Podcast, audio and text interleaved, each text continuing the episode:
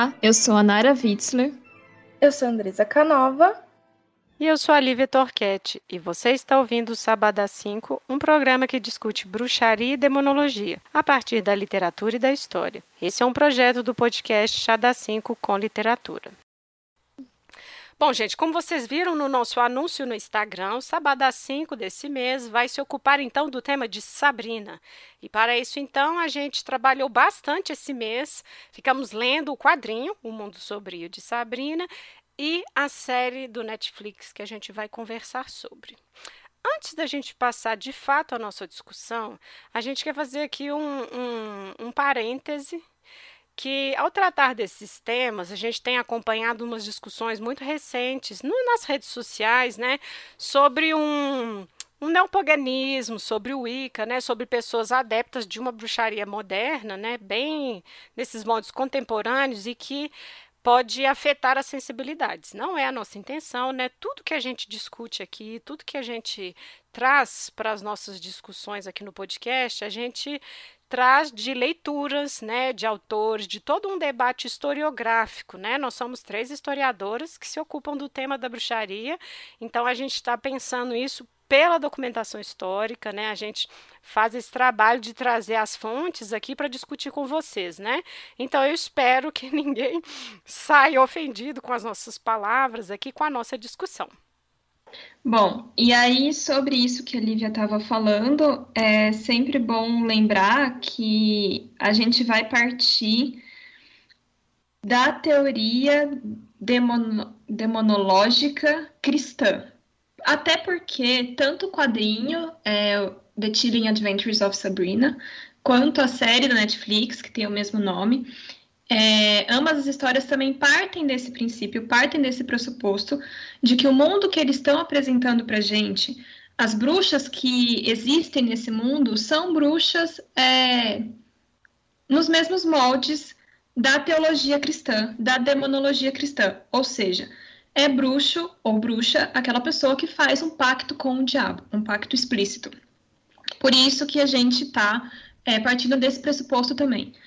O que acontece, é, principalmente no, na série, nos quadrinhos, pelo menos por enquanto ainda não, é que a série decidiu expandir esse universo mitológico, vamos dizer assim. Então começou muito restrito tanto o quadrinho ele começa bem fechado, fechadinho nessa demonologia cristã.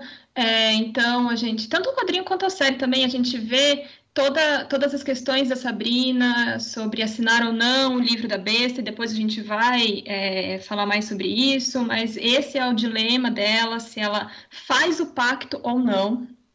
E depois, é, na série, a série ela abre, ela se expande, e e começa a incluir outras mitologias e não só a essa mitologia, quando a gente fala mitologia cristã, é no sentido teórico, né, historiográfico, mas não só a mitologia cristã, mas também inclui outras mitologias de outras culturas, e aí, quando você, enquanto né, diretor, roteirista, abre essas portas, você, a gente acha que, que você também abre portas para outras discussões, né? Então, por exemplo, quando no episódio quinto da primeira temporada aparece um, um uma demônio do pesadelo, na verdade, que é a Baibat, essa é uma entidade das Filipinas, e aí tem todo o problema da gente chamar essas entidades de outras culturas de demônio, porque o demônio é uma entidade própria da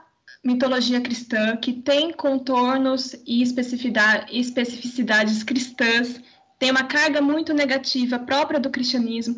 Então, quando você pega essas outras culturas, essas outras entidades e chama essas entidades de demônio, você já está colocando uma carga negativa nessas entidades. E a Sabrina, para combater esse, esse né, chamado demônio, a Baribet, ela usa um, um objeto que é a teia dos sonhos, que é um objeto das culturas de uma cultura indígena norte-americana. Então, ela pega um objeto da cultura norte-americana indígena para combater uma entidade filipina. Então, assim, é...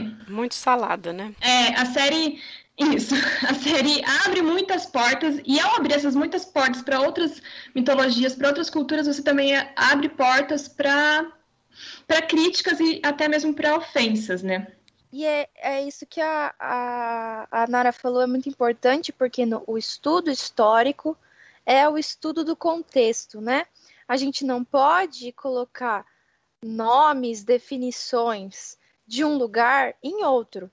E isso, por exemplo, a gente tem uma discussão muito é, longa da própria antropologia, que foi uma das primeiras disciplinas que olhou para crença em magia, ori suas origens e tudo mais, é, ela, a antropologia se atenta a isso, porque você não pode pegar até mesmo o, a definição bruxaria, a palavra bruxaria, aplicar para alguma outra cultura que não, não é dela essa palavra, né?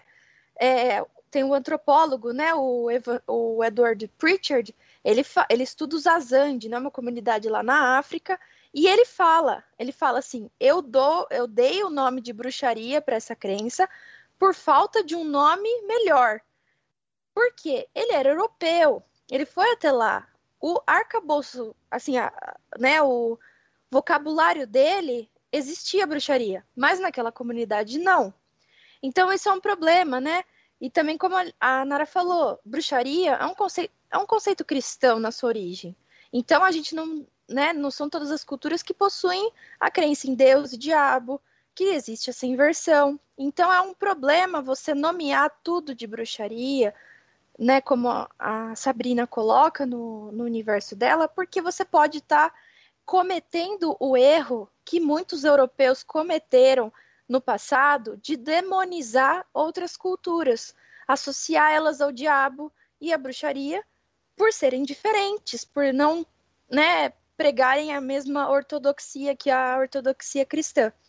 E isso acontece é, na Sabrina, né, como a, a Nara já, já mostrou um exemplo, mas também com a questão da do feitiço de bonecos, que, assim, a grande a cultura popular vai sempre associar o voodoo, né? Até todo mundo fala assim: "Ah, você vai fazer um boneco voodoo para mim?" Tipo, isso com certeza alguém já ouviu falar isso no dia a dia, né? E isso é muito complicado, porque primeiramente que o voodoo, ele, ele tem uma prática de bonecos, mas não é maléfica como se mostra, por exemplo, na cultura é, midiática. E também, assim, é um, é um, se a gente for estudar a história dessa associação, a gente vai perceber que quando houve a Revolução do Haiti, os Estados Unidos ficou muito preocupado com, né, com a, com a proposta, né, haitiana de libertar escravos, né? Estados Unidos não estava gostando muito dessa história. É. Então, o que eles fizeram foi associar a religiosidade do Haiti, que era a religiosidade voodoo, com questões demoníacas, diabolizaram pra caramba a cultura. E falaram que a prática do, do boneco, do uso do boneco, era para causar o mal. Sendo que não é, né? E também não é uma nem, nenhuma prática, assim, pelo que eu li, tão principal, tão assim. É uma prática mais secundária, né? Não como todo mundo mostra né, na, no, nas séries de TV, que parece que é só isso, que voodoo é só isso, né? E, na verdade, a, o cinema norte-americano é, vai assim construir uma imagem de voodoo com esse uso de bonecos para ferir outras pessoas. A gente tem desde a década de 30 uma construção, é, uma narrativa cinematográfica que vai usar desse, desse elemento do voodoo, que não é né, do voodoo, mas vai dar ao voodoo é. essa, essa, esse feitiço, vamos dizer, né? E, e assim, a gente vê isso muito é, até hoje em diversas séries, em diversos filmes. E, e, e, isso causava muita curiosidade nos Estados Unidos. Por exemplo, a Marie Laveau, que era a, considerada a rainha do voodoo em Nova Orleans, ela às vezes saía nos jornais que ela ia fazer uma prática de feitiço e o lugar lotava, sabe? Ia muita gente lá para querer assistir. Então, assim, era uma, algo que sempre causou curiosidade também. Então, a fama se espalhou. E então essa, essa associação do voodoo como algo, primeiro, demoníaco, maléfico, e em segundo, com o uso de bonecos, aparece até hoje em muitas séries. a gente vai ver naquela série Salem, a gente vai ver é, no Pica-Pau, no em, assim em, em inúmeros lugares, é. né? American Horror Story vai usar isso também. Então tem que tomar cuidado, sabe? A Sabrina, ela não associa necessariamente o boneco com o voodoo, mas as resenhas, as análises já falavam em boneco voodoo, em boneco voodoo. Então, assim, tem que ter um cuidado, né? Para não desrespeitar uma religião. E, e, outra coisa que também eu acho que é importante falar, que o feitiço de bonecos não é nada, assim, tão fora da Europa, vamos dizer. A gente tem... É, agora, pensando nesse feitiço maléfico, né? quando a gente usa o boneco para fazer mal à pessoa que, que tá ligada ao boneco. Em Roma, você tem o uso disso. Na Itália inteira, você tem no, o, é, bonecos em museus. A gente tem isso durante toda a história europeia, assim, de um bom. Todo não, né? Assim, mas um bom. Um bons pares de séculos aí usando esse feitiço. Então, assim, não é nada exótico de fora, sabe? Que vem com um olhar eurocêntrico de diabolização de outras religiões. Na verdade, era algo de dentro. Então, tem que tomar cuidado, né, com esse, com esse racismo que se faz, com esse preconceito que se faz, né? E mesmo sem querer, às vezes a cultura vai replicando isso e ajudando a construir, a, a construir não, a se manter, né? Mas então, é, esse disclaimer né, que a gente fez no início, eu acho que é importante para a gente ter os olhos atentos e quando as críticas vierem, porque eu vi, né, muitos artigos, muitas pessoas contra as últimas temporadas, né, assim, de tanta coisa horrível que foi sendo misturado. Mas essa explicação toda que a gente fez é justamente para justificar a nossa abordagem aqui hoje. A gente vai se concentrar, sobretudo, na primeira e segunda temporada que é onde a gente vê ainda que essa demonologia cristã e essa documentação histórica, a gente é capaz de tirar né, elementos ali que dá para a gente fechar o nosso, a nossa análise.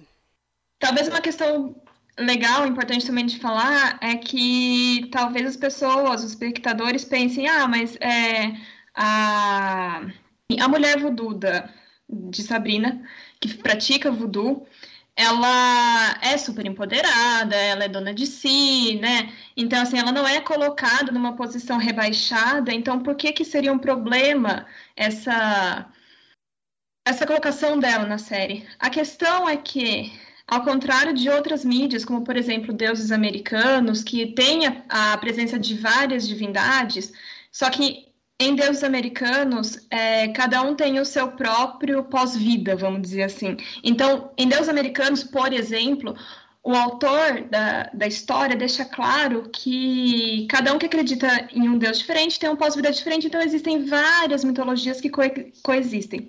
Em Sabrina, a questão é que em nenhum momento o autor da série deixou claro para gente que existem várias mitologias coexistindo. Então, quando, por exemplo, é, na quarta temporada, ela, na verdade, essa, essa mulher ela se revela como o Barão Samedi e reúne os espíritos no cemitério para levá-los para o pós-vida, como a série em nenhum momento deixou claro que a religião e a cultura voodoo tinham pós-vida diferente, a gente subentende que é, o Barão Samedi está levando essas almas para o inferno. E aí, qual é a relação que novamente é feita?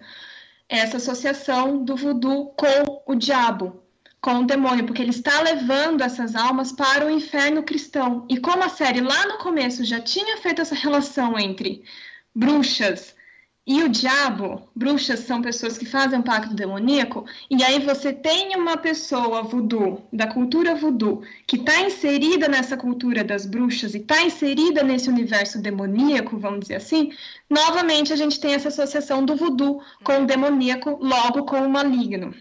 Então, é, é só para deixar claro, é essa associação que a gente está fazendo aqui e esse é o debate que a gente está trazendo. É, claro que assim, a gente leu o quadrinho, a gente assistiu a série, a gente entende que uh, um produto cultural vai ter, enfim, outros objetivos, a gente entende. Mas daí a gente também fazer a nossa crítica. A gente, né, assim, tem que fazer o nosso papel de historiador, que é esse, historicizar as coisas e justificar, né, aquilo que a gente acha que é válido ou não, né? Até porque, né, assim, algo de errado não está certo aí, né? Não.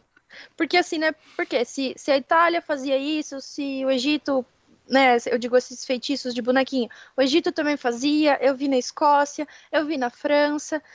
Por que chamar de boneco voodoo? Não é? Porque assim, associar necessariamente com essa. É. Dar o nome para isso, né? Então, algo, né, tem caroço nesse angu, vamos dizer assim, né? Sim.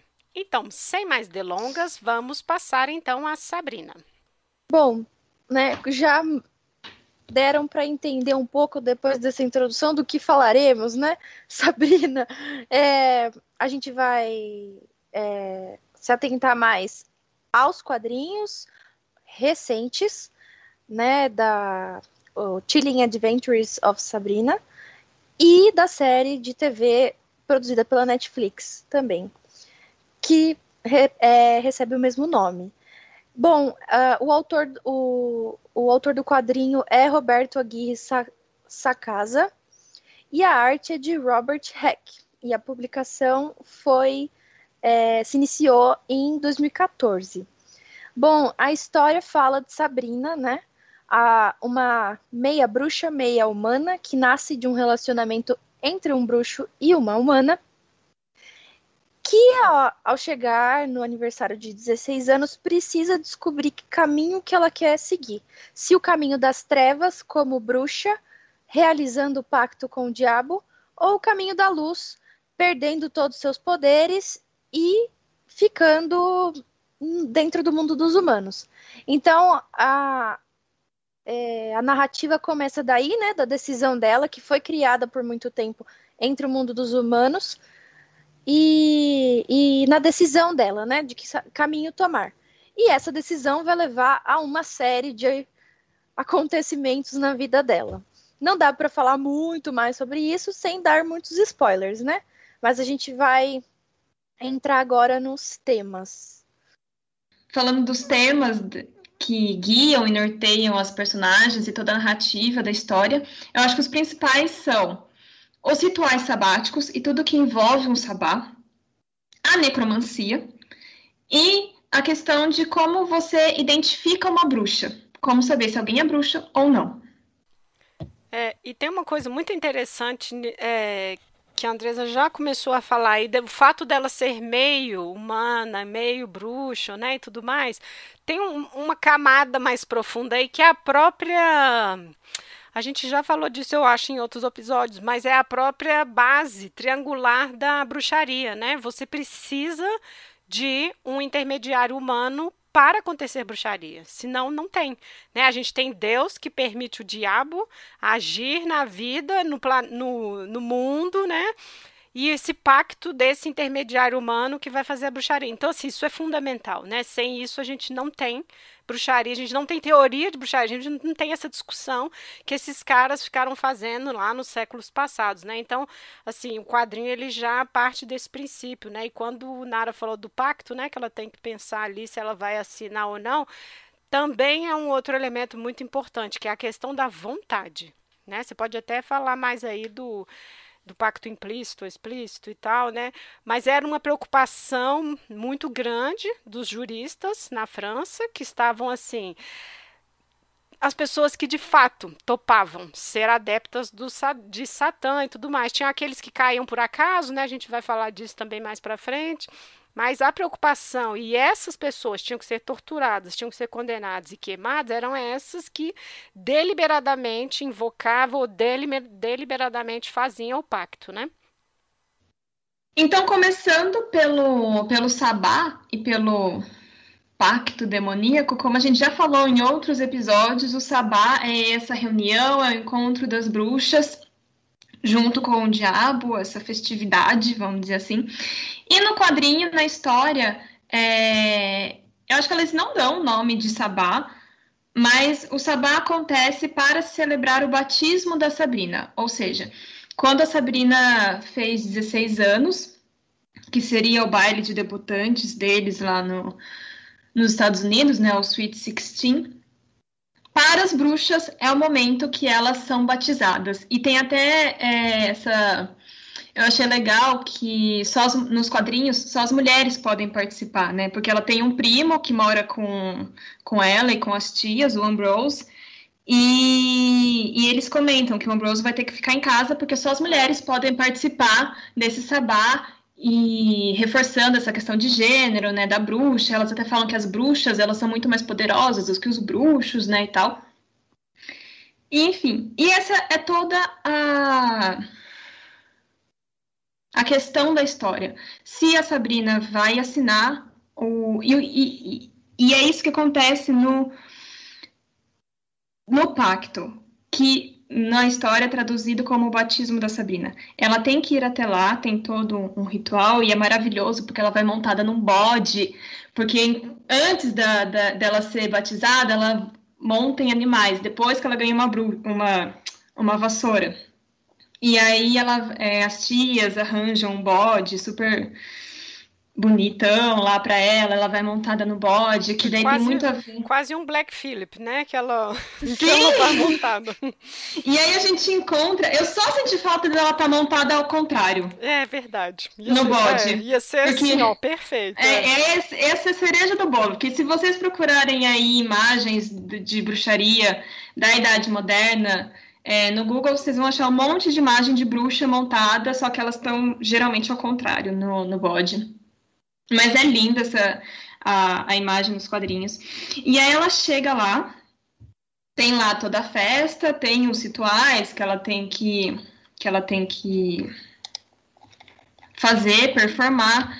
Ela é, elas são recebidas pela é a rainha do Sabá, que do inclusive Sabá. é maravilhosa, vestida de freira. Eu achei assim demais. Assim. É uma freira satânica, né? É, muito é meio bom. noviça rebelde o chapéuzinho dela, né? Exato. né? É, e eu acho que para os ouvintes já habituados ao nosso podcast, o Sabadá 5, e as pessoas já sabem por quê, né? De chamar batismo, do porquê ser uma freira, né? A gente está sempre falando da inversão, né? A bruxaria, ela é feita, né? Ela é construída ao inverso daquilo que é a ortodoxia, né? Então temos o batismo do cristão, a gente tem que ter o batismo da bruxa ali, né? E eu acho que a gente pode. Tem uma coisa que eu acho que é legal, que é que é. Bom, aí ela já tá namorando com o Harvey, né? Mas tem o fato dela ser virgem que ela tem que estar virgem para esse ah, é. batismo.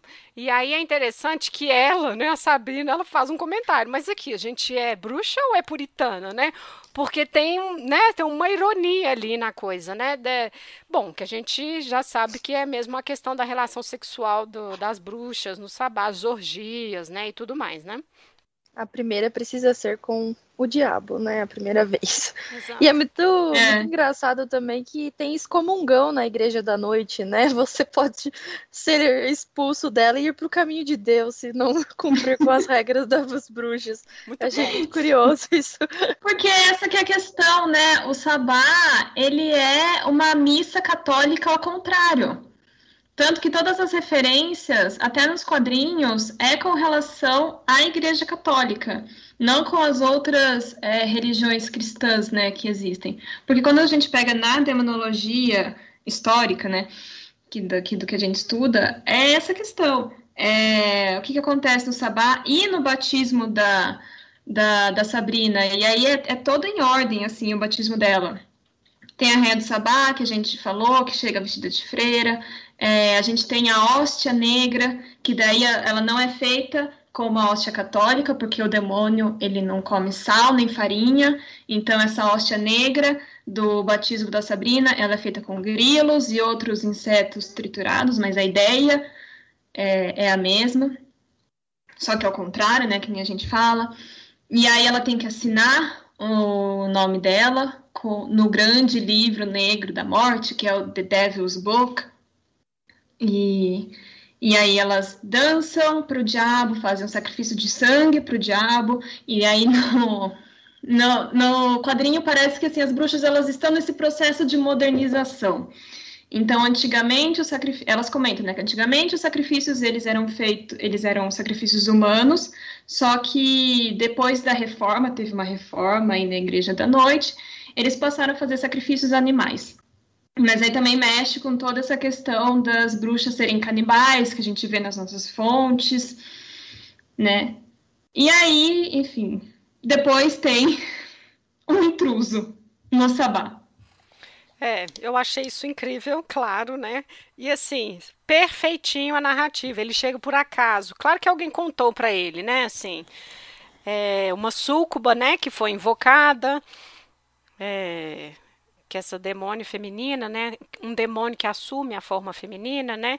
E aí ela é meio esse agente desestabilizador da história, né? Então é ela que vai atrapalhar, digamos assim, o relacionamento do Harvey com a Sabrina, né? E aí ele chega para interromper o batismo. Então Sabrina não assina o livro, porque ele chega e interrompe todo todos os rituais e pior, né? Assim, acontece uma questão ali dela trazer um homem e um não bruxo para o sabá, como isso é problemático, né? E, bom, enfim, depois isso vai ter alguns desdobramentos e tudo mais, né? Mas isso é uma tópica comum, né? A gente já, já comentou aqui também dessas pessoas que caem no sabás por acaso, chegam no sabás por acaso, né? E a gente já sabe também disso como uma estratégia narrativa para você sendo torturado, para você sendo inquirido, né? Você não, eu cheguei lá por acaso. E aí falei Deus, Maria José conseguiu sair e o, sabá acabou, né? Isso é uma recorrente nessas narrativas, né? Ao mesmo tempo você está ali dizendo que de fato você chegou a quase participar de um sabá, mas no final você é um bom cristão e você lembra então, né, que você não quer participar, né? Então é uma estratégia de convencimento, né? É muito típica dessas narrativas.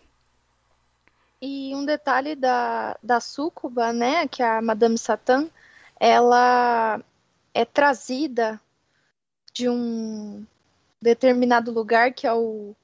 Eu não sei como pronuncia, né? Uma palavra hebraica Geena ou Giena, né? Aí eu vou ficar devendo, mas é uma cidade antiga de Jerusalém.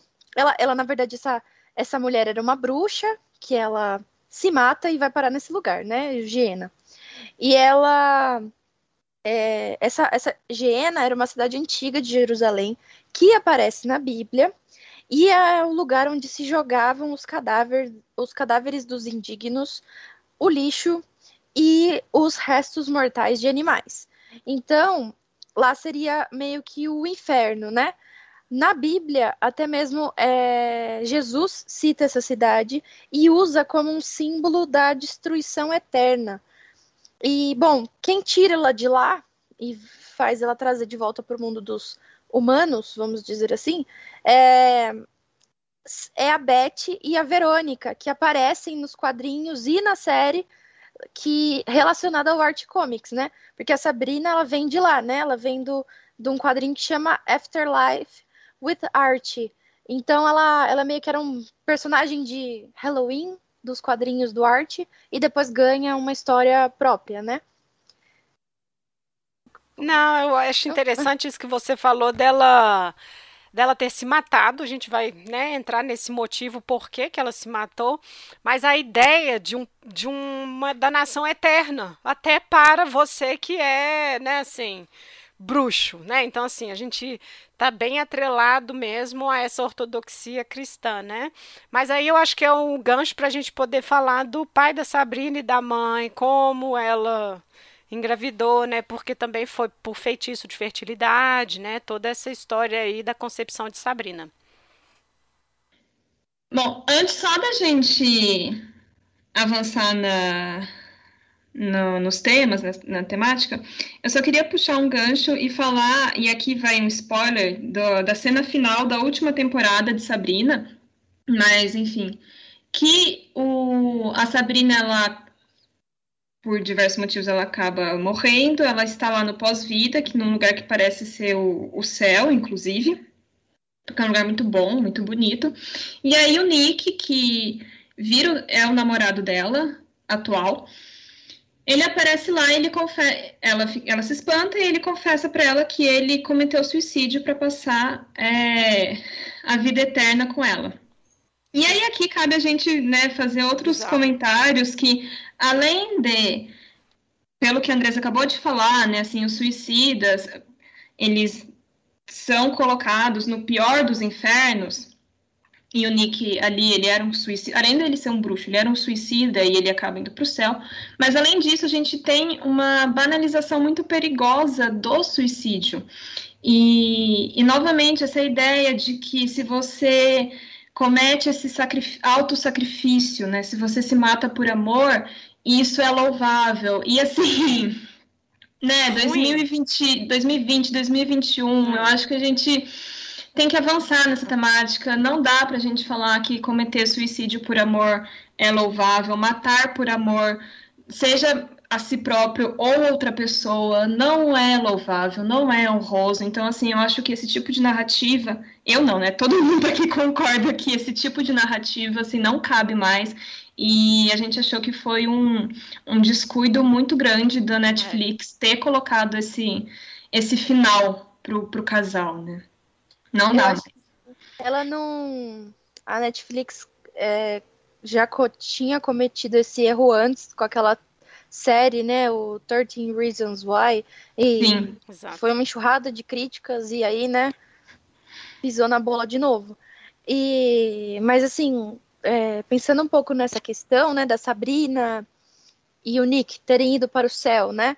É, é uma diferença bem, bem brutal assim entre a série e o quadrinho, porque o quadrinho ele se apega muito àquela questão maléfica, mesmo não tendo sempre um tom maléfico, é mais maléfico, vamos dizer, do que a série. A série parece que ela focou em outras coisas, assim, né? As bruxas têm muita preocupação moral. A Sabrina é uma é uma pessoa assim muito correta com to em todas as suas ações. Ela, né, ela é aquela personagem que que, tipo assim, se ela erra foi porque ela tentou fazer o correto, sabe é, assim? Ela é uma bruxa muito cristã, né? É. e o que, o que fica assim um pouco, né, meio sem pé nem cabeça, né? Uma é. coisa assim que, que a gente entende, porque hoje em dia é o, o peso de ser bruxa, de se reconhecer bruxa, é diferente, né? Assim, não é, não é mais associado a uma coisa totalmente ruim, né? Não é aquela pessoa, não é mais aquela pessoa que era acusada de matar um bebê ou de acabar com a colheita, né?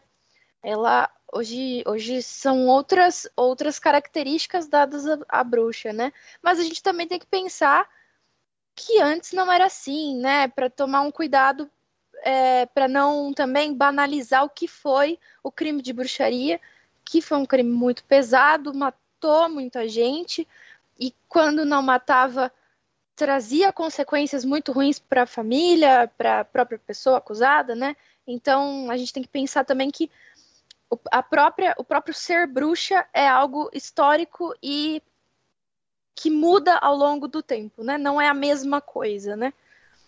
É, e acho que por ser uma série, é claro que eles querem construir um personagem com o qual o, o, público se identifique, né? Isso é tranquilo, né? Isso é normal, né? Para você torcer pelo personagem ou algo do tipo, né? Mas por isso que eu acho que a Sabrina da, da, da HQ é interessante, porque ela é uma adolescente normal e ela vai fazer as coisas com interesse, né? O Harvey mesmo, ela faz um feitiço de amor para ele. Ela conhece ele na escola, a Ross que no quadrinho não é amiga dela, né? Assim, não, tira o olho dele que ele é meu, ó feitiço do amor, o homem cai apaixonado por ela. E tá tranquilo, é o que uma bruxa faria, né? Assim. Então eles mantêm essa coisa delas. Ela gosta, ela aproveita os poderes, né? Assim, e também quando ele morre, por exemplo, ela vai sim tentar tirar ele da. E tá tranquilo, assim, não tem dramas tão morais, né? Assim. É, eu senti que Tá, é que assim, a, os quadrinhos não terminaram ainda, eles ainda estão sendo publicados, então não dá para falar assim, ah, a intenção do quadrinho é essa, mas é. o que eu senti é que eu acho que esse contraponto moral, vamos dizer assim, realmente vai vir da Sabrina por ela ter essa dualidade, ser meio humana, ser meio bruxa. Exato. Então ela faz esse feitiço de amor pro Harvey, mas assim, quando a coisa fica um pouco mais pesada, ela faz uma cara de espanto, assim, ela fica, pera, foi demais para mim. Só que isso vem só da Sabrina. Por exemplo, as tias é. dela, é, elas são muito amorosas com a Sabrina, elas cuidam muito da Sabrina e cuidam muito de si, mas assim, é entre elas. É, porque, Problemas inclusive, humanos, né? Foda-se. É, inclusive, voltando lá ao intruso que é o Harvey, ele comete, assim, o Harvey nem sabe, mas ele comete um crime que ele não poderia ter visto o sabá e o batismo. E aí o que acontece? As bruxas vão em caçada e elas até falam: é, esse humano ele ele interferiu nos assuntos do demônio, no, do diabo. Então agora só sangue humano vai poder acalmar o diabo. Então elas matam o Harvey. Elas meio que comem, né, pedaços dele, né? Sim, pra ninguém né? descobrir, né, né o corpo. Que é, é o canibal, a bruxa canibal. Sim. Então ela assim, só. Eu sei que ela até assim, eu sei que a, gente fazia aqui o sacrifício animal, mas um, uma infração muito grave foi feita, então demandava sangue humano. E as tias da Sabrina estão ok. Então, assim, essas são as regras, e a gente tem que seguir. Quem fica em choque é a Sabrina, porque o namorado dela foi comido na frente dela. É. Então, assim. E não só comido, como também oferecido a Sabrina. Ela só não come porque ela tava, tipo assim, tão chocada com tudo é. que aconteceu que ela estava sem fome. Mas ali, tipo, eles, elas ofereceram ele pra, pra Sabrina. Então Sim. é assim, pesadíssimo, né? É, eu acho que no quadrinho vai ter esse. Eu acho que não é só tanto um contraponto moral, assim, ético, mas talvez seja um contraponto entre retrógrado e moderno. Porque o que eu sentia é que, assim, as tias dela ainda estão seguindo regras antigas. É. Então, de vez em quando, a Sabrina e até o Ambrose, de vez em quando, por eles serem mais jovens, eles já questionam um pouco. Falam assim, mas será que essa regra, que é da sua época, ainda cabe para hoje em dia? Exato. Então, eu acho que tem esse contraponto, mas é um contraponto da Sabrina. Apenas. O mundo bruxo tá lá no canibalismo deles. Então, aí a gente vê essa, esse contraponto dela, e eu acho que, que a série expande muito até o ponto dela ser, tipo, boa samaritana, quer salvar todo mundo, Isso, entendeu? Sim. Assim, porque eu acho que o que tá ali, né, assim, eles tá, tá na personagem mas aí eu acho que eles, nossa, colocaram em potência de mil e aí virou quase uma samaritana ali, ai, lutando contra sua natureza semi-diabólica, né? É, e, e é muito engraçado porque, tipo, no quadrinho, até ela, ela, né, no começo, né, ela fala assim, mano, eu vou fazer o feitiço porque eu posso, porque eu sou bruxa, eu sei o feitiço. Eu faço o Harvey me, se apaixonar por mim porque eu posso. Eu ressuscito o Harvey porque eu posso. Então, assim, na série, não, ela tem todo um peso moral, ela ela só faz quando muito necessário e ela pensa em todas as, as possibilidades, assim, ela é quase um, um Harry Potter, assim, né, que tipo, super, quase santo, gente, é. santificar a Sabrina, porque ela é... não é bruxa, não, coitada. É, a Nara falou no início, na abertura do nosso episódio, né? Se a gente for falar de empoderamento, a, a Sabrina do quadrinho, ela é bem mais. Ela tem atitude, ela vai, ela. Olha, tá bom, vocês estão conversando aí essas coisas, vou fazer o que tem que fazer, né? Então, assim, apesar de também, como ela é jovem, né? Ela é manipulada pela Madame Satã, né? Assim, as coisas estão acontecendo ao redor e ela não tá percebendo ainda, né? Então, eu acho que tem um equilíbrio interessante com o personagem ali, que dá pra gente ver essas nuances todas de, tipo, um, um aprendiz mesmo, né? Assim, dessa nova geração de bruxas, né?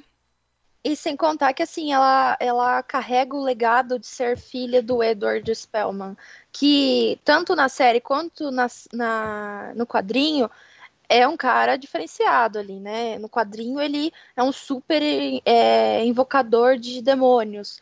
Na série, que também é outro ponto, né? Assim, ele, ele no começo da série, assim, já que a gente tá dando foco para a primeira e pra segunda temporada, ele quase é um, um, santo também, assim, né? Tipo, e no quadrinho não, né? Ele, ele é genial nos dois lados, mas a série deu tons mais leves para ele, bondosos, exatamente. Isso também acontece na e, nas, e no quadrinho, gente, no quadrinho.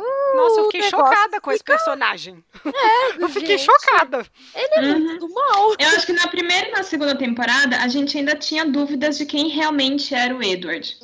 Uhum. Porque eu, é, a gente né, foi reassistir e tinha esse mistério de qual era realmente o plano do Edward, por que, que ele quis se casar com uma mortal, por que, que a Sabrina, qual é o plano de Satã para Sabrina. Então tinha, depois, depois né, nas outras temporadas é que não, o Edward ele era só um cara muito bacana mesmo, que se apaixonou verdadeiramente por uma mortal. E ele foi punido por isso. É. Mas, mas no quadrinho, ele também tinha um plano que é, sei lá, dominar o mundo. Parece que é, que é essa a, a questão. E ele, nossa, eu achei, eu achei genial quando conta a história dele e que ele passa a perna em todo mundo. E, bom, primeiro que ele, ele se destaca, né? Mostra ele criancinha já invocando demônios, então ele é um destaque lá na, no coven dele, na igreja dele. E aí o, o mentor dele pede para ele invocar o próprio Satã e ele consegue. Só que depois a gente descobre que ele não consegue. Bom, primeiro que tem toda essa questão é, que eu achei interessante dele. É, e, e o Edward, ele é mostrado como realmente um mago renascentista. Então, quem que eram esses caras? É, a gente lembra do Agripa, do Giordano Bruno. É, eram pessoas, eram homens, todos homens, porque os homens é que eles eram né, assim, mais letrados, a gente sabe dessas questões. Então, eles liam grego, é, hebraico, árabe, liam grimórios, eram versados em astronomia, astrologia, então eles tinham todos esses esse estudo que é o Edward no, nos quadrinhos. E é interessante que ele é um homem, né? Assim, achei muito muito inteligente do autor. E aí pedem para o superior dele, o mentor dele, pede para invocar Satã. Ele invoca, mas depois a gente descobre que não é Satã. Ele fez um acordo com com uma, uma outra demônio lá e ele estava enganando todo mundo. Que ele não conseguia enganar Satã, e, e não conseguia invocar Satã. E aí tem essa pegada dos enganos do diabo, né? Você acha que está vendo uma coisa, mas é um demônio te passando a perna. Só que no caso esse, no, do quadrinho, esse demônio era o próprio Edward, né? Porque ele tinha um plano maligno superior, né? E eu acho que isso é, é assim maravilhoso. Essas cenas dele invocando é, os demônios e cada hora aparece um demônio diferente. Ah, desculpa ter te invocado, não era você. Que é isso? Era a própria busca desses magos, né? Deles estarem tentando achar as coisas, descobrir, né? Assim, quando a gente fala dos magos renascentistas, né? Tinha um pouco essa concepção de que Deus escondeu segredos na natureza. Então, por isso, você precisava desse tanto de estudos que a Nara falou aí, né? A matemática, né? A astronomia e tudo, para revelar esses segredos, né? O problema é o mago que voluntariamente fizesse contatos com esses demônios, né? E é muito importante essa coisa da ilusão deles acharem, né, que ele de fato invocou Satã, porque isso é assim o cerne da questão do, da discussão de Deus e diabo. Porque na incapacidade do diabo fazer como Deus, ele finge que faz igual. Que são os prodígios, né? São os artifícios, né? Então, o que você está vendo ali, você está achando que é uma coisa e não é. Então, assim, a gente vai ter Tomás de Aquino discutindo isso, a gente vai ter os pais da igreja trazendo essa discussão toda sobre o que, que é o real ou não, o que, que vai ser de fato ou não, porque os seus olhos podem te enganar. Né? Por exemplo, a gente pode pensar na cavalgada com Diana, né? Quando as mulheres, enfim, lá no Canon Episcopi, lá, né, o, o autor está criticando, olha, essas senhoras que acham que estão em sonho cavalgando com Diana. Na verdade, o diabo, no sonho da pessoa, está fazendo você ver Diana. Na verdade, você não está vendo Diana, né? Então, assim, isso vem de muito longe, essa crença do diabo, ele conseguir, nos nossos sonhos, na nossa mente, ele criar essas imagens. E aí é genial, porque os próprios bruxos são enganados, né? que a gente retoma isso. Os bruxos são enganados. O Eduardo bruxo enganando outros bruxos, né? Então, assim, a tópica fecha toda, né? E eu acho que é legal também o personagem do Edward, quando a gente pensa no aprendiz de feiticeiro, né? É um personagem que é muito caro, né? Ele está ali na minha tese, que é esse personagem que tenta aprender, que tenta. É o personagem que tenta aprender do mestre, né? Como invocar os demônios. Ele aprende a fazer a magia e tem um. É, feitiço que o mestre não ensina. Então ele começa a espreitar, ele começa a tentar descobrir qual que é esse um. Então tem sempre essa ideia do proibido, né? Aquilo que a gente não consegue.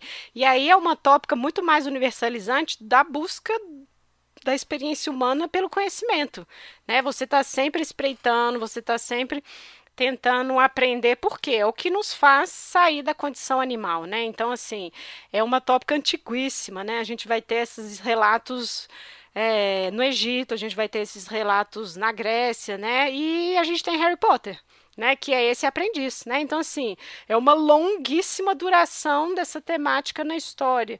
E aqui o Edward, eu não sei o que, que vocês acharam, assim totalmente manipulador e assim a coisa de preciso achar uma humana quem será e eu não sei a impressão de vocês mas me pareceu que a mãe da Sabrina era uma tadinha uma tonta não sei se o quadrinho colocou ela meio assim para cair na armadilha, tanto que ela não tem muita participação, né, coitada. A gente pode até comentar como que se deu aí, né, os dois, assim, é meio meio amorfa ali, tadinha. Antes só de entrar na relação da Diana, eu acho uma coisa muito legal que aparece no, nessa nessa parte do, dele invocando os demônios, é que tem uma hora que ele fala o nome dele, né? E aí o professor dele, o, o padre lá, fala assim: Verdade. você não pode falar o seu nome, porque senão eles vão te dominar. E isso é um negócio muito incrível da quando a gente vai estudar crenças em crença e magia, é que a gente que há crença em muitos lugares de que quando você sabe o nome da coisa, da pessoa, você domina ela. E isso é muito, muito, muito legal. Tem outras narrativas também, tipo aqui, o livro O Nome do Vento. O Nome do Vento é ele, ele domina coisas por saber o nome. Então, tipo, é, é um rolê muito legal que tem várias culturas. Na, na própria Bíblia, né? É, também. Adão, é Adão que nomeia todas as outras criaturas, oh. e por Adão é, nomear as outras criaturas, ele se coloca como superior e como dominador da natureza. Então, isso é, tá na própria Bíblia, né? Em Gênesis. Sim, é, então eu achei muito, muito bacana essa, essa parte aí, achei muito legal. Agora não, e é ótimo, não, e é ótimo que o próprio demônio, né? Nossa, você entrega o seu nome com muita facilidade, Edward Spellman, né? Uhum. Assim, fica ali no ar essa essa essa coisa do você invoca um demônio, você o controla. Mas cuidado que o demônio também pode te controlar, né? Então, assim, é essa dualidade da, da questão da magia também, né?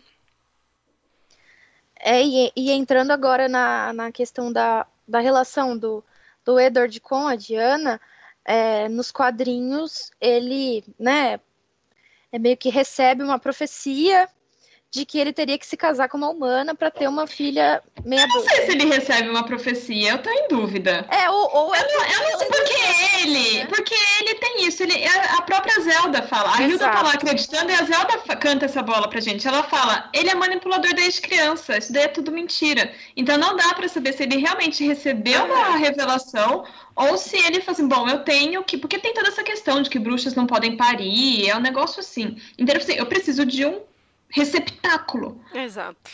Para um filho meu. E eu vou encontrar esse receptáculo. É. Então, eu não sei, eu não põe minha mão no fogo. É, não custa ele, nada ele ter inventado. Assim, é. nossa, é. uma profecia de uma pessoa especial, né? Exatamente, eu também acho. O que é genial, pra gente entender o quão genial é esse personagem, né? Assim, o pai da Sabrina, que eu acho que é para potencializar o que tem de bruxa nela também, entende? Acho que é um Sim. pouco isso, né? É, e, e, e, ele, assim, ele é tão falciane, né, em todo lugar, que a relação mesmo com a Diana é quase descartável, né, assim, ele, ele tem a filha, a Sabrina com ela, e ela, a, Sabri, a, a Diana não quer entregar a Sabrina num determinado momento para as bruxas, e ele vai lá e joga um feitiço nela para ela ficar louca. E ela começa a falar, tipo, ah, é bruxa, as bruxas existem. Só que daí ela vai acabar sendo internada no manicômio. E ninguém vai acreditar nela, obviamente, né? Porque quem. Onde já se viu falar que bruxas existem? E, e assim, é uma tortura, coitada, cada vez ela fica pior, né? Bom, então a gente acho que a gente já pode falar da Madame Satã, né? É, é, e porque ela se suicida antes do Edward começar a ter um relacionamento com a Diana, ela eles ele tinha um caso com a Madame Satã e ele prefere, né, acaba escolhendo a Diana por conta que ele quer ter um filho, né? E, a, e ela não. A, bruxas não conseguem reproduzir, né? Então ele, ela quer chamar a atenção dele também, eu acho, né? Assim, é outro outro episódio muito problemático, né? Ela quer chamar a atenção dele, então ela se joga para um, um no espaço do zoológico onde tem leões famintos e o Edward só olha assim com cara de é, tipo bizarro. É, ah, acontece, né? Assim, horrível, né? O Edward é horrível em, inúmeros aspectos. E ele, então ele fica com a, com a Diana, ele, ele tem a, a Sabrina, né? E, e depois, quando a, quando a Madame Satan volta, ela visita a Diana no, no manicômio e faz ela lembrar de tudo, como uma vingança, né? Por ela ter roubado o Edward né? É também complicado, né? Assim, tem que atingir a, outra mulher, né? Tal, fica uma guerra entre mulheres e nunca o homem é culpabilizado. Mas a aí ela ela comete mais essa tortura para com a Diana, né, coitada, que tá lá presa no manicômio. É, e aí o Edward, ele é, ele é aprisionado na árvore, né, pelas irmãs. E ele é invocado de volta quando a Sabrina acha que está invocando o Harvey de volta e na verdade ela está invocando o próprio pai. Vocês não acharam super estranho? Quase rolar um incesto assim nos diálogos, assim, porque ela foi Nossa, correndo pra eu ele. tava com medo, eu fiquei, ai meu Deus. É, eu também aqui. achei assim, eu falei, olha, será que essa revista vai mostrar isso? Hum, fiquei aguardando, né? Porque ele volta no corpo, né, do Harvey, né? Que na verdade esse era o plano desde o princípio da Madame Satã. Ela só usou a Sabrina achando que o Harvey ia voltar. O corpo do Harvey volta com o Edward, né? Então a gente tem novamente aí esse lance da necromancia, né? De você invocar os mortos, né? Eu achei interessante é, isso tanto no quadrinho quanto na série esse tópico da necromancia, como que ele é proibido até mesmo para as bruxas. Porque, e aí, quando a gente olha para as nossas fontes, a necromancia é, é um ponto de discórdia, mas para muitos autores ele é o, a característica da, da bruxaria, então as bruxas elas, e os bruxos são é, ou negromânticos ou necromânticos. E, e toda essa questão do quão horrível você é ressuscitar os mortos e pro até o, o Ambrose na nos quadrinhos ele fala você presta atenção, Sabrina, porque tudo que você faz pro, pro diabo, você tem que pagar depois na mesma moeda, né? Olho por olho, dente por dente. Além de ter essa questão do diabo, que nada vem de graça, então também esse perigo de você fazer um acordo com o diabo, porque você acha que está fazendo um acordo muito vantajoso, mas depois, na hora de, do diabo receber o pagamento, o pagamento é muito mais alto do que você achava que ele seria, essa questão delicada de você trazer os mortos de volta, né? É uma pessoa que era para ter morrido. E por que, que ela era para ter morrido? Será que faz parte de algum plano superior? É, destino? Era, ele já devia estar tá morto, mas você está trazendo ele para o mundo dos vivos. E o que, que é essa pessoa morta-viva, né? Então, eu acho interessante. É um ponto tão delicado é, de discussão que é até proibido para as próprias bruxas. Mas a Sabrina vai lá e faz, porque é isso que a gente acabou de falar. Ela é uma adolescente, ela tá no luto pela morte do namorado, ela é... quer trazer ele de volta a qualquer custo, ela vai lá, enganada né, pela Madame Satã, e faz o ritualzinho é, de necromancia. Mas eu acho que também uma outra coisa que eu, eu gosto nessa questão da necromancia é como isso funciona como narrativa para de sermão, para você doutrinar. Veja só, você fez o pacto esperando que acontecesse isso, aconteceu aquilo. Então tem sempre. Então por isso que a gente insiste nessa questão de quando a gente está discutindo bruxaria, a gente está discutindo cristianismo, a gente está discutindo ortodoxia, né? Como coisas espelhadas, né? Porque existia é, tem alguns sermões, né, algumas pregações dos dominicanos que a gente vai encontrar um tom de ironia. Ah, veja aí essa senhora, tentou voar, caiu no chão, estatelada lá.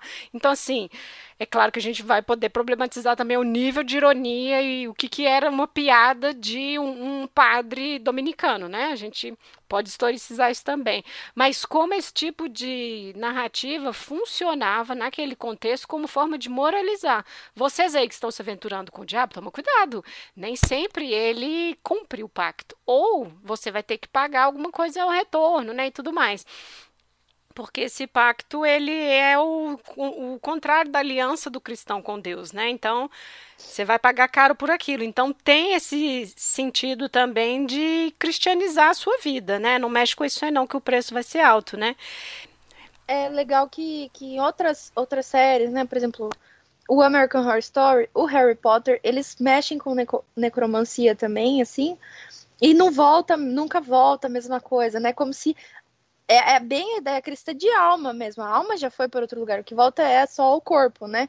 Então, por exemplo, no Harry Potter, você tinha que juntar as, as três relíquias da morte para voltar, só que nunca voltava do mesmo jeito. No American Horror Story também, ele volta como se fosse um zumbi. E, e vai andando assim, sem, sem personalidade, sem alma. Aqui ele ele volta, a alma volta, né? Vamos dizer assim, né? Do Edward, só que é, existe essa, esse descolamento mesmo, né? É bem cristão entre corpo e alma, né? Não, e essa que é a coisa legal do, sabe, da demonologia. Nunca vai voltar perfeito porque ele não é capaz de fazer igual Deus. Ele é um arremedo, né? Tudo que ele faz é uma cópia mal feita, né? É o diabo é um macaco, né? Assim, imitador, né? Veja, por exemplo, você falou de outras adaptações, né? O Cemitério Maldito né, do Stephen King. Vai voltar um menininho satânico, assim, um menininho do mal, vai matar a mãe e aquela confusão. Então, assim, é sempre uma cópia imperfeita, né? Isso é, é muito interessante como tá tão, assim, arraigado nesse imaginário, né? E esses caras estão discutindo isso aí, ó, há 500 anos, né? Assim, olha, ele, ele tenta fazer igual. Ele não consegue, nunca vai conseguir, né? Enfim, tem toda a explicação teológica para. Mas é muito interessante. Um tema que eu acho que a gente pode é, falar dele, porque eu acho que ele foi muito interessante quando eu vi no quadrinho, porque é muito diferente na série, que é o tribunal. A Sabrina, ela é, ela é julgada por, né, pela presença do humano e homem no batismo dela, né? E os testes, todos os testes que eles fazem nela são os ordalhos, são as provas que eram aplicadas na pessoa acusada de bruxaria, né? Que é esquentar, é o ordalho do fogo, né? Que é você passar pelo fogo, se queimar, né? Você é bruxo, né? Ah, o teste da agulha, que a gente sabe que a gente já comentou em outros episódios também, né? Então ela, os bruxos submetem as bruxas aos testes que o, né, assim, que os tribunais, né, todos faziam com as acusadas, né? É, eu, eu acho que no, no quadrinho e na série, esses no, no caso do quadrinho, os testes, e na, na série, a ameaça dos testes é, são feitas por motivos diferentes, né? No, nos quadrinhos, o tribunal tá ali para julgar se a Sabrina tá falando a verdade. De que a, ela, é, a alegação da Sabrina é que ela não sabia que o Harvey estaria na floresta e que não foi ela que chamou o Harvey lá, ele apareceu por outro motivo. Então, eles aplicaram esses testes que eu acho que é um. Não sei, talvez um easter egg uma menção honrosa do que o, que o autor fez, assim, esses testes de bruxas, que daí o tribunal satânico aplica nela para ver se ela está realmente falando a verdade. E aí, se ela não sangrar, se ela não queimar, é porque ela está falando a verdade, né? Porque Satã está protegendo ela. Na, na série, eles querem. A questão que está em pauta é se a Sabrina é bruxa ou não. E aí talvez fique até mais interessante essa questão dos testes, porque realmente é para saber se ela é bruxa ou não. É, é que daí a série não, não faz. O, o, o, Blackwood, ele só ameaça, né? Ah, então tá bom, então vamos lá, vocês estão aí enrolando, então vamos amarrar ela numa cadeira, jogar no rio, e se ela boiar, ela é bruxa. É, e aí eles falam, não, não, não, não precisa chegar a esse nível, né? Então, mas, mas existe a ameaça, existe a menção, porque é isso que está em jogo, saber se a Sabrina realmente é bruxa ou não. Uma coisa que aparece, independente se, se, são os quadrinhos novos ou antigos, ou a série nova ou antiga, porque a gente tem a série dos anos 2000 também, né? Que é mais pro romance adolescente, meio. É, mais a lá feiticeira do que o Sabrina que a gente tem hoje. São os familiares, né?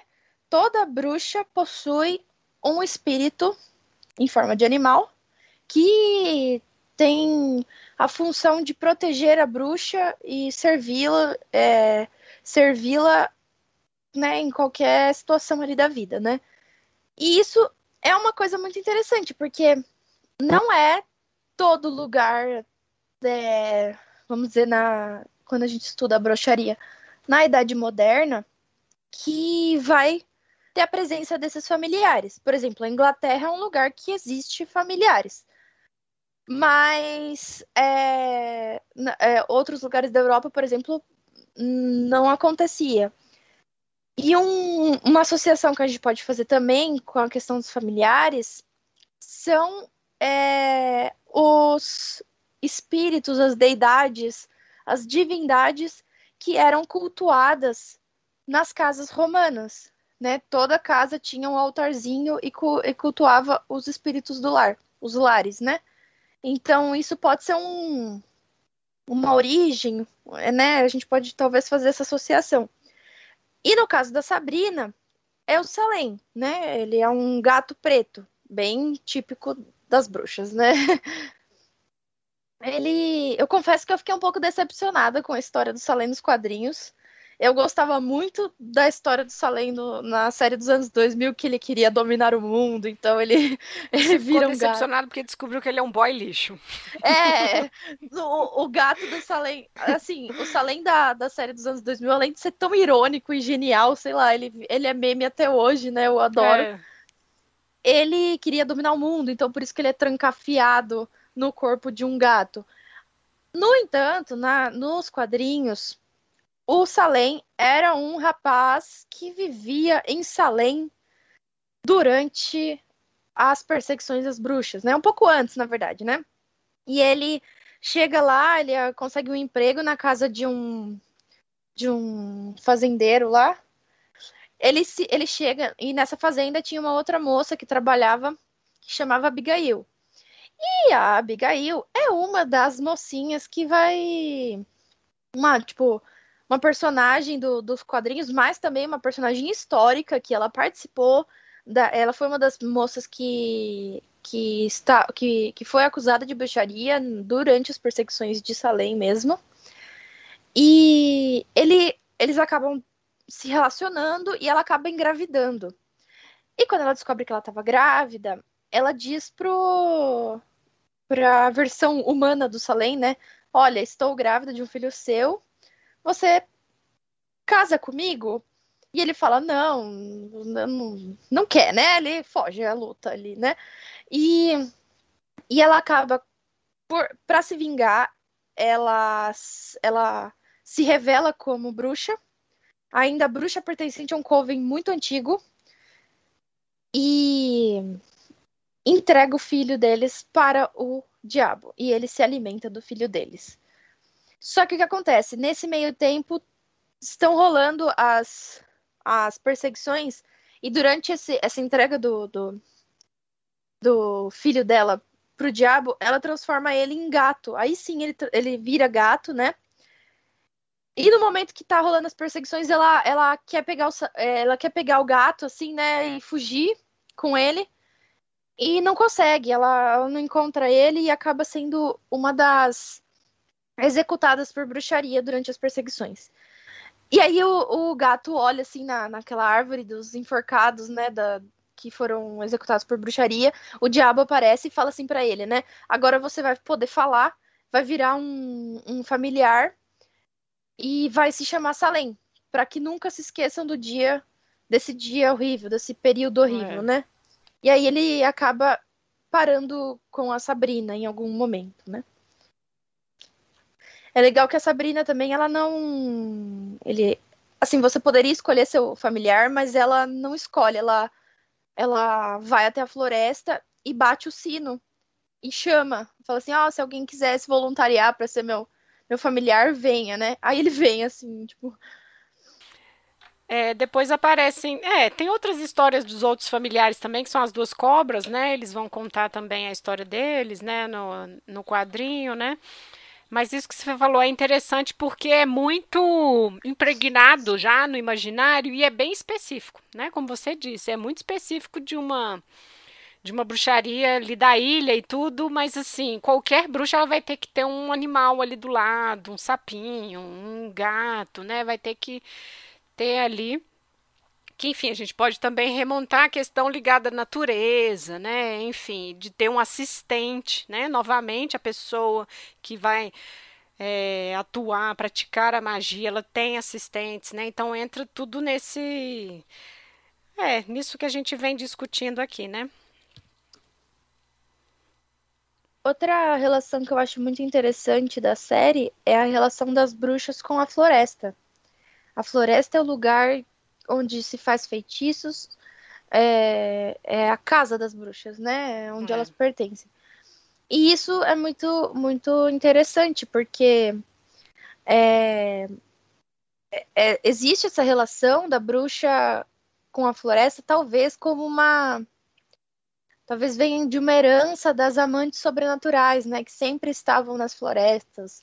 Elas eram encontradas lá pelo herói da história, perto de um lago né, e tudo mais, e, e talvez venha disso, né, a mulher misteriosa, ela está na floresta, né.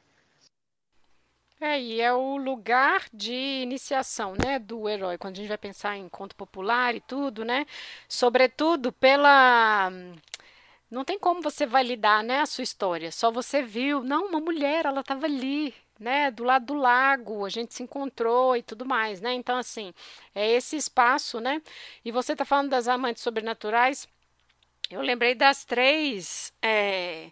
Ah, da tríade satânica que aparece no quadrinho e que são as três jovens lá da escola na série, né? Que isso também é uma coisa que vem de muito longe, né? E tem um fundo mitológico muito forte, né? Quando a gente vai falar da, das amantes sobrenaturais, de fada e tudo mais, a gente retoma né, as Fatai lá, as Senhoras do Destino lá, que são essas três que vão tecendo esses destinos, né? Isso tudo vai sendo emaranhado nessas personagens, né? E na, no quadrinho, elas, assim, eu, na verdade, a minha tendência é preferir o quadrinho agora, depois que eu li, né? Porque elas são consultadas, né? Elas decidem as coisas, elas antecipam coisas, né? Então, eu acho que elas têm mais a ver também com esse fundo mitológico mais do que na série, né? É, na série elas são as bulinadoras, né? É. Elas fazem bullying com a Sabrina porque ser uma, uma meia humana, meia bruxa, né?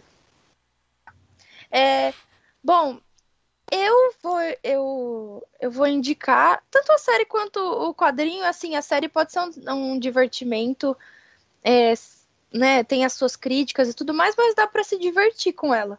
Agora, o quadrinho eu achei muito interessante. Eu gostei muito das referências, fiquei muito curiosa para saber o que vai acontecer, porque ainda não, não, não é uma história já finalizada. Então, assim, vale a pena você ler rapidinho, as ilustrações dão medo. Eu fiquei com medinho do, do, dos quadrinhos, muito mais que Sabrina. Eu achava que Sabrina era meio pesadinha, mas depois que eu li os quadrinhos, falei, nossa, é água com açúcar. Mas eu gostei, leiam os quadrinhos, é fácil de, de, de encontrar, assim. Nossa, eu adorei o quadrinho. Assim, porque conheci Sabrina pela série, quando assisti gostei, mas o quadrinho eu achei incrível, assim. E hum, os traços são muito bons, né? Quando o Edward, por exemplo, é, ele invoca Satã, assim, você vê que é galhofa, né? Você já assim, depois a gente descobre que é ilusão, mas o desenho já tá te dizendo, tipo, esse cara não é o Satã, sabe, assim, né, e assim, qualquer hora ele tava chamando Satã, né, assim, então tem umas sacadas geniais, achei muito legal o batismo, ela voando no bode, então assim, tem coisas muito legais, e acho que o quadrinho também tem seu valor, porque ele recupera é, as publicações dos anos 60, 70, né, dessa Sabrina lá de trás. E aí, assim, era, era cômico, né? O quadrinho antigo, ele tem essa, esse, essa coisa muito cômica que desaparece completamente. A Sabrina é sombria total, né? E honestamente, é, as últimas temporadas fadiga, assim, não. Então, assim, eu acho que é divertido, é legal, assim, eu adoro o cabelinho dela branco e tudo. O Ambrose da série, eu adoro esse personagem, acho ele super legal. É, mas as últimas temporadas, não. É, eu concordo, assim. Eu pensando muito mais eu, assim, como historiadora de bruxaria. O quadrinho, ele é quase perfeito. Ele é ali, é a bruxa da demonologia, dos teólogos, assim, não, não tem nem o que acrescentar, é aquilo ali mesmo. E ainda acrescenta, se, o que eles acrescentam é um draminha para dar aquele arremate, deixar a história interessante. Então, nossa, nota 10 para o quadrinho. A série, eu acho a primeira temporada fantástica. Assim, eu até reassisti a primeira temporada para gravar esse episódio. Eu acho ela muito boa mesmo. É, apesar de ter essas questões aí com, com pegar entidades de outras culturas, que a gente já falou, mas ela explica muito bem explicadinho essa questão hum. da igreja satânica ser o inverso da igreja católica, que a bruxa é o contrário, é o, o, o, o, oposto do, do ministro de Deus, então tem o ministro de Deus, a bruxa é o ministro do diabo, então assim, ela é muito didática nesse sentido, e, e a Zelda e, e a Hilda, principalmente a Zelda, elas não são também tão boazinhas assim na, na primeira é. temporada, é. tem aquele negócio da Zelda ficar matando a Hilda, a Zelda em vários momentos ela fala, ai que saudade de comer carne humana. É. Aí ela até fica, parece que ela se lamenta, né? Assim que ai hoje em dia é feio comer gente, né? Então eu tenho que ficar aqui me contentando com carne de vaca. É. Então assim, ela tem essa é, na nas primeiras temporadas é muito mais parecido com essa bruxa demonológica que depois vai mudando completamente. Nas últimas temporadas, a, as bruxas elas são 100% do bem, 100% cristãs. e a última temporada, assim, é, eu. Olha, eu tentei achar uma crítica positiva da última temporada. Eu não consegui. Parece que assim, seja por um motivo ou por outro, ninguém, ou quase ninguém gostou dessa última temporada. Então, assim, realmente eu, eu fiquei triste que uma série que começou tão bem, não só é. pela questão da, da bruxaria da demonologia, porque realmente eu achava interessante de, é, de acompanhar, né? assim. Como que decaiu, como que terminou do jeito que terminou, assim, eu fiquei chateada. Mas eu recomendo assistir a, a série, nem que seja a primeira e a segunda temporada, porque eu acho ela muito boa, é muito interessante. Os personagens são bem construídos é, e tem toda essa didática do, da, do que é né, satanismo, satanismo, o que é o bom, satanismo mas não é para crianças, assim, tem que ah, fazer certamente. esse disclaimer também, assim, né? Se atentem à faixa etária do, do é. negócio. É, eu acho que a série tem esse problema no final também, porque ela foi meio encerrada às pressas, né? Ela foi cancelada, teve que fazer um. Ai, amiga, eu acho que não. Não? É, ai, ai olha, o, Ni, o Nick hum. apareceu. Tem, o Nick, assim, babando pela Sabrina, eu não entendo. Eu não, sem é. falar que na última. Gente, não tem mais pai. Os, é. os meninos dormem junto o tempo inteiro. Eles têm, gente, eu juro, eles têm 16 e 7 anos e a vida deles é de um casal. De adulto, né? Não, é, é. de casal de meia idade, assim, que tá casado há 30 anos. Eles acordam pelados no meio da noite, juntos ali, e começam a olhar pela janela, fazer questionamentos, assim. Sério, eu fico, menina, você tem 16 anos? Ah, eu vou repetir a pergunta da, da Sabrina. Somos bruxas ou puritanas? Nossa, muito zoado, né? Muito não, zoado. sabe? E, e assim, é. ok, não, não querendo ser puritana também, mas que adolescente que leva essa vida? sabe, de casal de meia idade? Ah, muito bom, muito bom. É, e ruim, ruim. Bom, mas enfim, meninas, temos indicações aí para os nossos ouvintes? Bom, eu indicaria para quem interessa por essa temática do intruso que observa o seu mestre, né? A temática do aprendiz de feiticeiro, né? Tem um livro, é uma antologia do Jack Zipes. Ele é um professor lá de Princeton.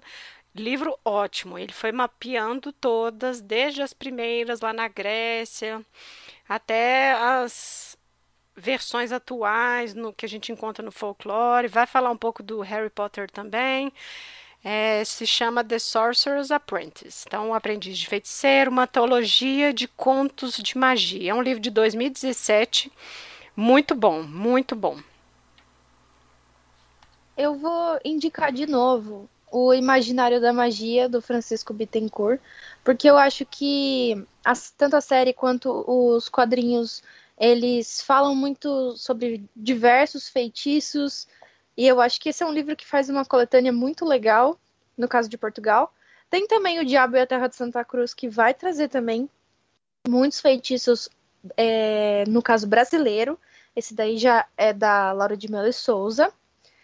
E, mas eu, eu, eu acho que esses dois são, são bons exemplares assim de pra gente entender como que eram os feitiços, os diversos feitiços e tipos na modernidade.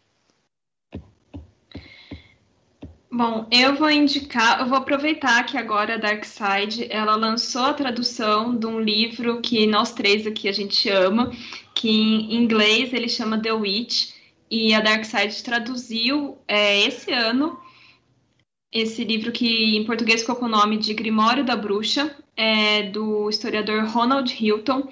E a gente é fã do, do Hilton, então aproveitando que, é. que a Dark Side carinhosamente traduziu essa obra para o português, é, eu acho que é um livro fantástico para a gente entender cultura, é, tradições, imaginário, né? Assim, tudo isso relacionado à magia, à feitiçaria, à bruxaria. Então é, é um livro muito bom. E é muito fácil de ler, assim, ele é gostoso de ler, ele tem uma leitura mu muito tranquila, então eu acho que é uma boa. Eu só faria um adendo também que eu citei um, um antropólogo. É... Então vou, vou, vou falar o livro dele, nesse caso alguém tiver interesse, tem em português também, que é Bruxaria, Feitiçaria e Oráculo entre os Azandi. É do Edward Pritchard, Evans Pritchard, quer dizer. É muito legal esse, esse livro também. E eu convido também a todos, a, a, a todos e todas a, a lerem os quadrinhos e me responderem se o Harvey não, for, não é a cópia do Zac Efron, o mocinho do High School Musical. eu acho que é o rosto dele. Eu acho que ele é o protótipo do Ken. Da Barbie. É. Na hora que eu vi ele, eu falei, é óbvio, é. O, é o, americano padrãozinho, é. né? Jogador de futebol americano e tudo. É. é, é, mas tem uma cena lá que é muito a cara do Zac Efron antes da harmonização facial. Nossa, isso. É, vale o adendo, antes da harmonização, da harmonização facial. Ai, ai. Bom, pessoal, mas é isso então. A gente vai agradecer por vocês terem ouvido este sábado às 5 até o final, né? Quem ouviu até o final, dê o feedback pra gente, comentem lá nas nossas redes sociais. É isso, gente. Muito obrigada e até a próxima. Tchau, tchau, gente. E até a próxima também. O próximo vai estar tá legal também, hein, gente? Ansiosa. tchau.